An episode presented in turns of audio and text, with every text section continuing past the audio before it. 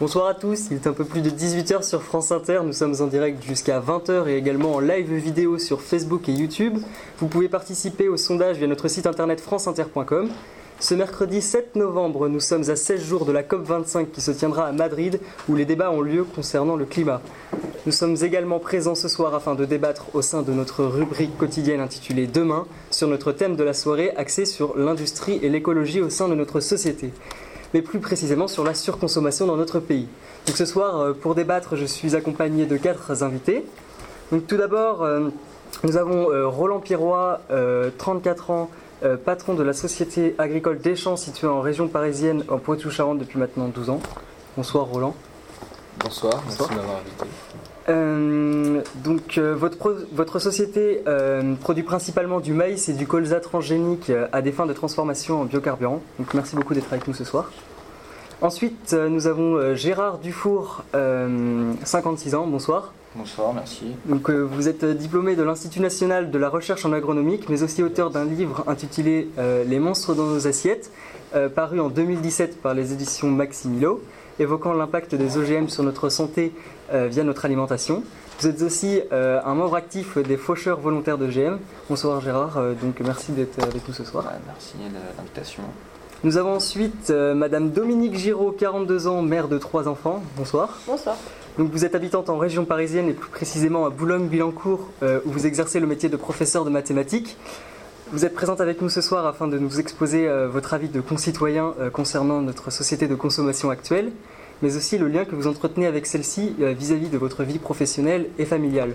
Donc merci à vous d'être avec nous ce soir. Et enfin, notre dernier invité de cette soirée, monsieur Jean Perrault, 47 ans, bonsoir. Bonsoir. Donc, euh, vous êtes maire de la ville de Mayenne et membre du Parti Socialiste, et vous avez activement participé au développement du bio, notamment dans les cantines de votre commune.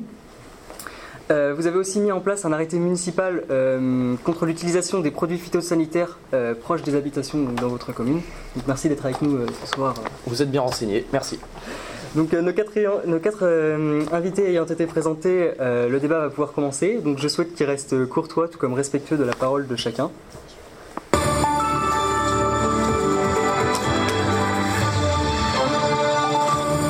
Donc hier soir, en fin d'émission, nous avions mis à disposition de nos auditeurs un sondage sur notre page Facebook où vous pouviez répondre et donner votre avis sur la question suivante. Faut-il manger local pour manger bien? Donc euh, comme résultat, nous avons eu 67% euh, de non euh, concernant bah, la question et donc 24% de oui. Donc je me tourne premièrement vers vous, monsieur Jean Perrault, qui êtes maire de la commune de Mayenne, je le répète, et qui avait implanté donc une production locale et biologique dans les cantines. quel est votre ressenti à propos de ce sondage et quel est votre avis? C'est vous. excusez-moi, excusez-moi, j'étais dans mes notes. Alors, bien, je trouve Pourriez-vous répéter la, question? Euh, Quel est votre avis euh, concernant la question euh, Est-ce qu'il faut manger bien? Vous avez je, trouve que cette, ce, je, oui, je trouve cette étude n'a pas l'air extrêmement bien fondée. Je, ne sais pas trop où, vous, voilà, où, où a-t-elle été c'est qu'un petit. Euh, voilà, c'est, l'échantillon n'est peut-être pas vraiment représentatif, car euh, d'après une étude, euh, la population française désire, justement manger, manger mieux et désire justement consommer plus local, plus bio. Et je trouve même en étant à l'écoute de mes, de mes, de mes électeurs, je, trouve justement qu'il y a ce désir de, voilà, de, comme je viens de le dire, de, manger plus bio, de manger plus sainement. Mhm. lorsque, voilà, lorsque je, je, Lorsque je me déplace dans ma ville, euh, certains, les marchés sont extrêmement actifs. Euh, de nombreux consommateurs euh, achètent justement dans les marchés des produits frais, mhm. de saison, bien sûr, et justement de plus en plus maintenant bio. Je vous coupe un instant. Vous êtes citoyenne, vous consommez et tout, vous consommez aussi des produits. Est-ce que vous consommez dans votre région principalement ou quand vous faites vos courses? Ayant déjà trois enfants, je n'ai pas forcément le temps d'aller au marché toutes les semaines. Et euh, je pense que ce sondage est totalement représentatif car euh, je, représente une grande partie de la population française. Euh, beaucoup de personnes n'ont pas le temps d'aller acheter local et on est souvent obligé de partir sur des grandes surfaces pour faire nos courses. et les grandes surfaces ne commercialisent pas toujours du local. Je, très rapidement, je, si quand même, les grandes surfaces proposent aussi de, de nombreux produits bio et de, de, nombreux produits locaux. Il y a même des rayons entiers qui se font de plus en plus sur des produits locaux, euh, justement. Et, pour moi, on n'a pas le temps si on a toujours le temps, si on se donne le temps. On peut toujours trouver le temps d'aller chercher ces produits de, des produits de qualité et on a toujours le temps justement de, faire, de faire les choses bien et on doit prendre le temps. On doit prendre le temps, c'est une nécessité. On doit, mais on ne peut pas toujours. Euh, je ne suis pas d'accord avec vous que je suis, je suis professeur de maths. Euh, j'ai des cours euh, toutes les, tous les jours sur de 8h à 18h. Je ne peux pas me permettre de quitter les cours pour aller au marché. Bien sûr, bien sûr, mais sur les week-ends, sur. J'ai des enfants, j'ai une famille aussi à gérer, je ne peux pas.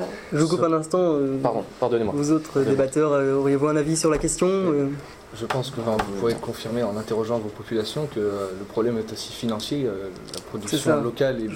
Nous avons euh, réalisé un deuxième sondage concernant la question donc, si, du prix. Et donc l'avis était un peu mitigé au niveau de la question êtes-vous prêt à payer pour manger plus cher pour manger plus hein Donc nous, on produit on produit de, l'agriculture en, masse, on peut voir que les gens sont peut-être prêts à payer plus cher, mais aujourd'hui c'est pas vraiment le cas puisque les gens, euh, les gens ne sont pas prêts, enfin ils sont, ils sont peut-être prêts, mais ils, ils, ne le font pas parce qu'ils, euh, vis-à-vis euh, de ce qui les entoure, ils, ils n'achètent pas mieux à manger. Euh, bah, justement, si, euh, cette, agriculture biologique devient une norme, les produits vont directement s'abaisser aussi.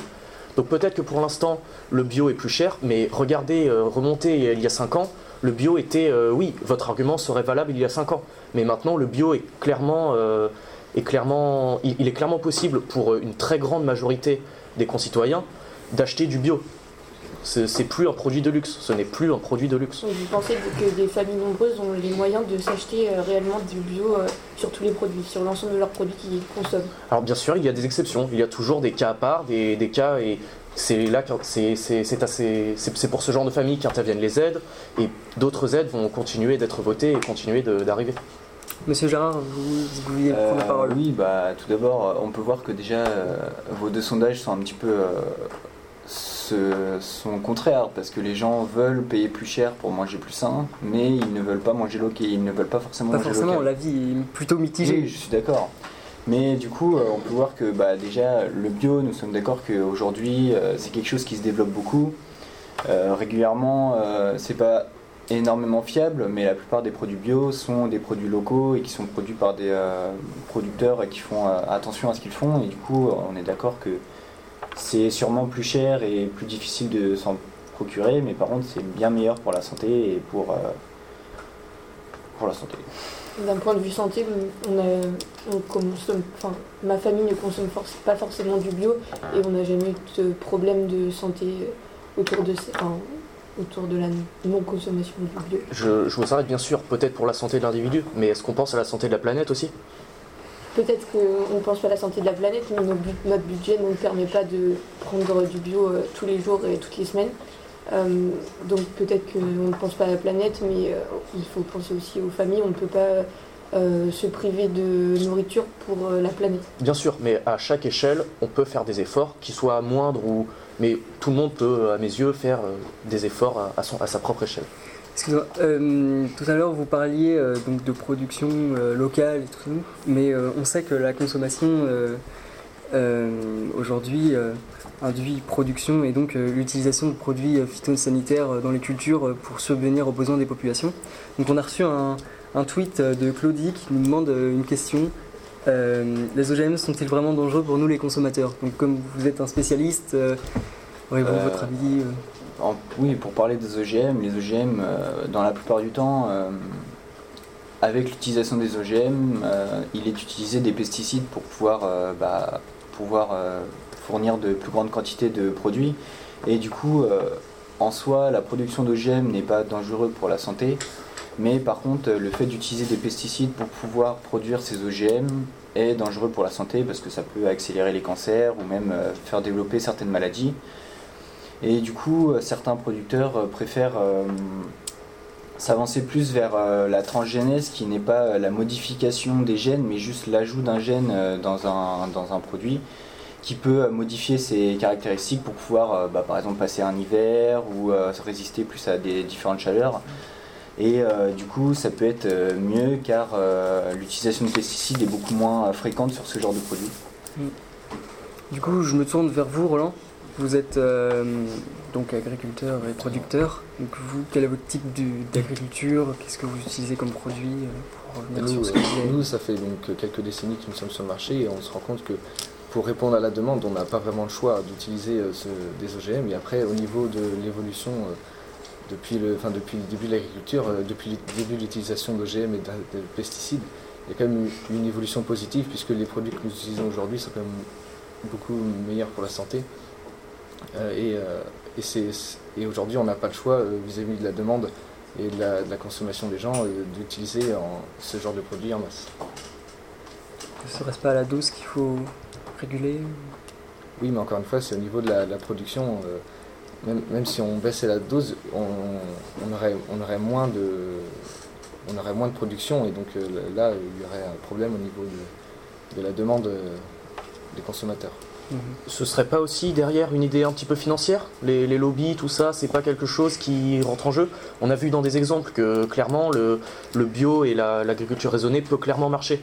On a vu sur, euh, sur de, certes, peut-être des échantillons assez faibles, mais avec euh, les cerveaux justement de tous les scientifiques, de, tout le monde qui, qui se donnerait à 100% sur, pour cette cause, il est forcément possible que cela puisse marcher. Et bien sûr, euh, la force des lobbies est toujours plus forte que celle des citoyens, et j'ai pas l'impression que vous comptez beaucoup en parler de ça. Si, non, mais bien sûr, après, économiquement, euh, après, on répond aussi bien sûr à la demande. Euh, on n'a pas le choix de produire en masse et de, avec des OGM pour répondre à la demande. parce que si on, diminuait toutes ces utilisations-là, il n'y aura, pas moyen de, répondre à la demande, justement. Et économiquement, le domaine de l'agriculture est, enfin, n'a pas, pas non plus trop le choix parce qu'il y a quand même des, gros problèmes économiques, euh, surtout pour les petites euh, et moyennes euh, exploitations. C'est sûr qu'on. Je, très, très rapidement. Très bien, excusez-moi. Excusez Est-ce que vous pensez qu'une une, agriculture sans OGM peut suffire à toute la population mondiale? La population, elle est en train de croître et elle, a déjà croît beaucoup par le passé. Euh, est-ce que vous pensez honnêtement qu'un jour, euh, une, production totalement bio ou totalement sans OGM est possible pour nourrir tout le monde? Bien, c'est pas que je le crois, c'est que j'en suis persuadé. J'en suis persuadé. Bien sûr, comme, je, viens de le dire, nous avons vu sur certains exemples, sur certaines. Euh, si, si tout, le monde, tous les scientifiques et les industriels aussi mettent, mettent, comme on pourrait dire, la main à la pâte, si tout le monde se donne à fond sur cette cause, bien sûr, qu'on peut nourrir 9 milliards de personnes avec de l'agriculture biologique, de l'agriculture raisonnée, et non euh, grâce à ces lobbies et tous ces OGM qui pourrissent le corps de nos concitoyens. Donc l'industrie monsieur devrait fermer et donc euh, tous les emplois euh, qu'il propose... Non, elle, ne, elle devrait en aucun cas fermer, elle devrait changer. Un, changement est possible. C'est la base de son entreprise, il ne peut, peut, pas changer toute, toute, sa façon de faire. Bien sûr que si. Son entreprise fait sûrement un capital assez élevé. Elle a de quoi se payer de, payer des recherches, des centres, de recherche, des bureaux d'études qui vont, permettre cette transition, cette transition vers une agriculture plus biologique. C'est une entreprise en France, sur toutes les entreprises, est-ce que vous pensez que tout le monde serait capable de faire ça? Je ne pense pas. Bien sûr. Si une peut le faire, tout le monde peut le faire. Euh, pour euh, venir euh, un petit peu vous interpeller sur ce sujet-là, aujourd'hui à l'international, les normes concernant les OGM et la production de masse ne sont pas les mêmes. Et aujourd'hui, vu que l'exportation et l'importation sont courants, sont, des, sont très courants, eh bien, euh, la production ou l'importation de certains euh, produits euh, qui sont fabriqués ou produits dans d'autres pays ne sont pas forcément autorisés en France. Du coup, suivant les normes et le fait de pouvoir peut-être ajuster les normes entre pays pourrait peut-être aussi faire favoriser le commerce et puis aussi favoriser le fait d'utiliser certains OGM plus que d'autres et du coup euh, peut-être aussi euh, faire en sorte que certains pesticides qui polluent beaucoup et qui influent beaucoup sur la santé, peut-être euh, qu'ils ne soient pas utilisés et que ça favorise justement Donc, ce que vous souhaitez concrètement, c'est mettre en place plutôt des campagnes publicitaires pour vraiment avertir les, utilisateurs de, pesticides ou... Bah, pas forcément pas forcément de ce point-là, mais juste, euh, comme vous le dites, euh, campagne publicitaire pour avertir les gens, c'est pas vraiment euh, ce qu'il faudrait faire parce que les gens, en soi, ils, ils, achètent quelque chose pour pouvoir se nourrir et tout. Ce serait plutôt à la base qu'il faudrait le faire, donc insérer des normes dans les entreprises, dans les industries, pour que certains OGM ne soient pas utilisés ou alors soient régulés, et pour que d'autres soient plus favorisés, pour qu'ils soient utilisables ou consommables dans beaucoup plus de pays et que tout le monde puisse en profiter. Je souhaite par la suite euh, vous faire réagir à cette image. Donc, euh, je vous traduis. Euh, donc, c'est désolé, je suis pris à sauver la planète. Je suis occupé à sauver la planète. Donc, on voit quelqu'un qui utilise une pompe à, bioéthanol, qui est un carburant qui fonctionne grâce au maïs, par exemple, et qui sert à, donc, à alimenter les voitures en carburant. Et donc, on a deux personnes, deux mendiants quel est votre avis euh, sur, euh, cette image? Je trouve que c'est une image euh, qui est forte et qui annonce de belles choses. C'est un bon début. On aurait pu aussi ajouter à cette image plusieurs personnes autour de cette voiture. Ça, qui, ce, qui, ce, qui, ce qui amènerait l'idée de l'autopartage, par exemple. L'autopartage. on voit aussi que, oui, c'est cette personne, euh, je, trouve par contre l'expression de la personne un petit peu, euh, un petit peu euh, dénuée de sens. je trouve que ça ne correspond pas vraiment avec. justement, les personnes qui sauvent la planète sont heureuses de le faire, sont, le, le montrent et ne vont pas, ne vont pas justement aller. voilà. de gaspiller leur argent ce n'est pas un gaspillage d'argent. C'est pas, un gaspillage d'argent. Ça coûte cher et pour des familles, comme je vous l'ai expliqué tout à l'heure. Euh, ça coûte cher parce que c'est nouveau, comme toutes les nouveautés. Donc on doit passer par une étape de pas d'utilisation de voiture parce que le carburant est trop cher, on ne peut plus se nourrir, on va vivre à la rue en fait. Non, mais il y a d'autres alternatives. Au niveau de la production justement de biocarburant, l'utilisation enfin, du maïs euh, et du soja comme nous, euh, nous le faisons, et l'achat pour les consommateurs est, moins cher à la base que le carburant actuel. Après, c'est sûr qu'il y a des problèmes justement de, nourriture, étant donné qu'on utilise de la nourriture justement pour produire du carburant, mais d'un autre côté, on, souffre, enfin, on, agit quand même pour l'environnement et répondre à, un des problèmes principaux justement qui est le réchauffement climatique. Après, pour revenir sur le bioéthanol en lui-même, le problème c'est euh, que euh, le fait de produire des carburants euh, à partir de maïs ou de blé comme ça, c'est que ces produits ne viennent pas forcément des industries ou des entreprises locales ou de, notre pays. Et du coup, ce, produit vient plutôt de l'expansion de masse qui amène à la déforestation et tous ces problèmes qui peuvent bah, tuer notre planète au fur et à mesure. Et du coup, euh, je pense que euh, on pourrait, il pourrait y avoir d'autres solutions que euh, le fait de produire du, carburant avec des produits qui pourraient nous servir plutôt juste à se nourrir et à, favoriser la vie de la population. Je, suis entièrement d'accord avec vous. Je suis entièrement d'accord avec vous. Et justement, dans ces autres solutions, on retrouve la voiture électrique.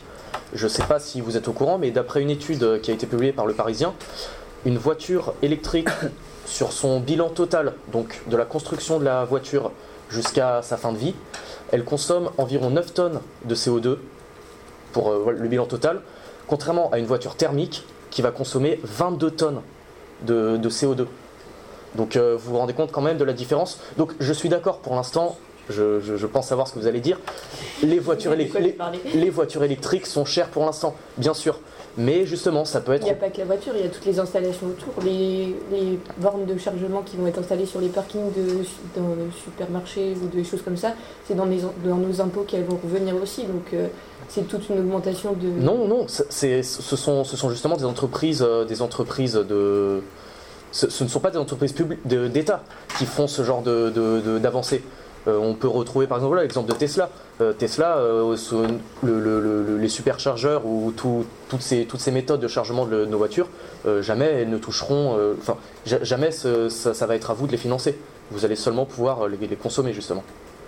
Donc oui, certes c'est cher, mais pour l'instant c'est quand même plus viable qu'une voiture thermique. Oui, mais pour les chiffres que vous avez donnés, donc je ne sais pas si vous prenez en compte la, production d'électricité, mais en France, donc, on produit majoritairement l'électricité par nucléaire, donc ça, ne rejette pas de, CO2 dans l'atmosphère, mais dans les pays voisins, il y a énormément l'utilisation de, centrales thermiques. Bien sûr. Aujourd'hui, euh, vis-à-vis de ça, euh, on est, je ne suis pas vraiment sûr que la voiture électrique est vraiment la solution. Eh bien, ce n'est peut-être pas la solution miracle, mais il n'existe pas de solution miracle. Mais en attendant, d'après cette étude, qui prend bien sûr en compte la production d'électricité, c'est plus viable.